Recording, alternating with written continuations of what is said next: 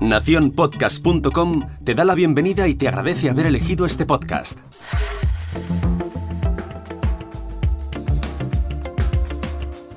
Hola, soy Carmenia y te doy la bienvenida al otro lado del micrófono.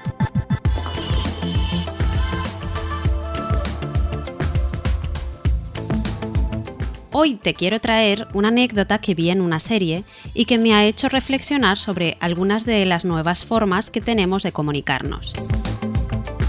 En la serie española de Netflix Valeria, la protagonista manda notas de audio interminables a sus amigas, que irónicamente las nombran podcast. Cuando el audio supera los 15 minutos, dice una de ellas, es un podcast. La mención a este medio no pude dejarla pasar y tardé menos de 5 segundos en parar la serie, ponerle los subtítulos para que apareciera la línea de diálogo y hacerle una foto para mandársela a Jorge. Un pequeño juego que tiene al que intento unirme, capturar las referencias al podcasting que hay en series, pelis, libros, lo que sea. Es genial que la palabra podcast aparezca tan normalizada en esta serie, pero pensando que las protagonistas son chicas de unos 26 a 30 años, quizás no es tan sorprendente. Pero observemos detenidamente el comportamiento de Valeria en esta escena. ¿Realmente qué está haciendo? Está grabando notas con su voz, un comportamiento bastante normal en el usuario joven de WhatsApp. Pero ¿cuándo empezamos a incorporar estas notas de voz? Hace un par de años, mi amiga Sonia Vesta me comentó, solo nuestros amigos podcasters mandan notas de voz, ¿por qué no escribís? Palabras que hacían referencia a los constantes mensajes que nos enviábamos su marido Miguel Vesta y yo. Y es verdad, hace unos años muy pocos mandábamos este tipo de audios. ¿Qué ha cambiado entonces? Hagamos un poquito de arqueología digital. Según la web de chatacamóvil.com, las notas de voz aparecieron en WhatsApp por primera vez en el año 2013, pero otra aplicación anterior, que se llamaba Chat On, las había ofrecido anteriormente. WhatsApp, Telegram, Facebook, incluso Instagram permite mandarlas a través de mensajes directos. He estado buscando algunas estadísticas de uso, pero aún no he encontrado ninguna publicación al respecto, por lo que solo puedo especular de su uso yo me he dado cuenta que es una tendencia más de la gente joven que de la gente mayor. Mi madre, por ejemplo, no sabe usarlas. Pulsa el botón, habla destiempo, cuelga, vuelve a pulsar, termina la, la, conversación cuando has escuchado cinco notas en las que no has entendido nada. No sé si es cosa propia de mi madre o si es algo generalizado en la gente más mayor. En mi entorno, la gente jovencita de entre 18 y 20 y pico años usan prácticamente en exclusiva las notas de voz. Aunque les escribas un mensaje, te contestan con audio. Y no precisamente breves. ¿Y son prácticas estas notas o no? ¿Hacen que pierdas tu tiempo o que lo ahorres? No me queda muy claro. Bueno, yo creo que deberíamos crear unas normas básicas a la hora de grabarlas y escucharlas.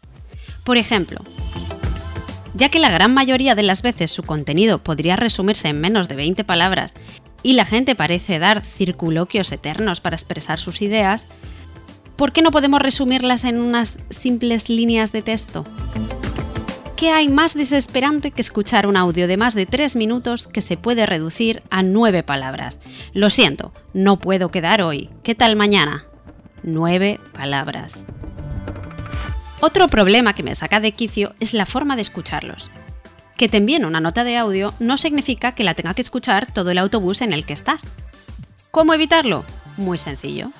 ¿Sabías que al darle al play y ponerte el móvil en la oreja como lo harías con una llamada normal hace que la escuches solo tú? Prueba a hacerlo. Y te ahorrarás más de una mirada de odio de tus compañeros de viaje. Yo voy compartiendo este conocimiento como una loca predicando el apocalipsis por las calles. Otro truco muy útil para que no se te canse el dedo mientras lo grabas es bloquear el botón de grabación. ¿Sabías que si lo presionas y subes el dedo unos milímetros aparece un candado que te permite no estar presionando continuamente? A mí me lo enseñó mi madre y vaya cara de tonta que se me quedó. Si ves que te estás enrollando mucho, valora el tiempo de tu oyente. Desecha la nota y empieza otra yendo al grano.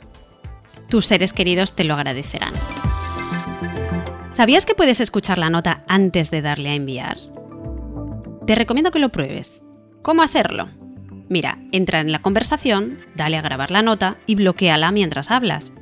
Sigue hablando y sal de la conversación con la flecha superior, como si quisieras cambiar de chat. Vuelve a entrar y podrás escuchar la nota, borrarla o enviarla. Es muy útil si no te sientes seguro de cómo suena o si hay ruido de fondo y no sabes si se te oye. Yo he encontrado formas muy útiles de usar las notas de voz. En mi trabajo como profesora de español las uso para practicar dicción, para ayudar a que mis alumnos escuchen sus progresos e incluso para ayudar a una de mis alumnas, que es cónsul, a que practique sus discursos con mi voz narrando, pronunciando y haciendo pausas, lo que le ayuda mucho a preparar su discurso antes de ponerse a hablar ante una gran audiencia.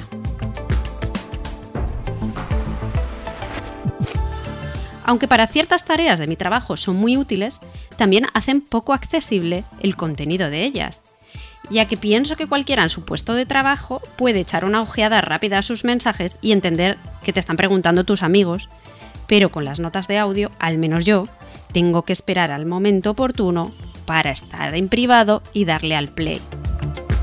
En mi caso uso mucho la transcripción de audio que escribe el mensaje en texto. Es mi opción preferida para evitar escribir mientras ando.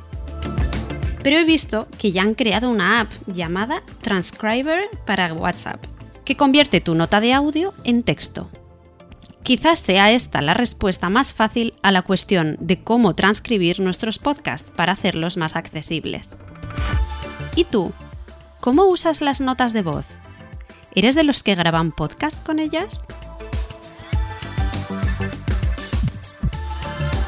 Y ahora me despido, como cada día, para volver a donde estás tú, al otro lado del micrófono.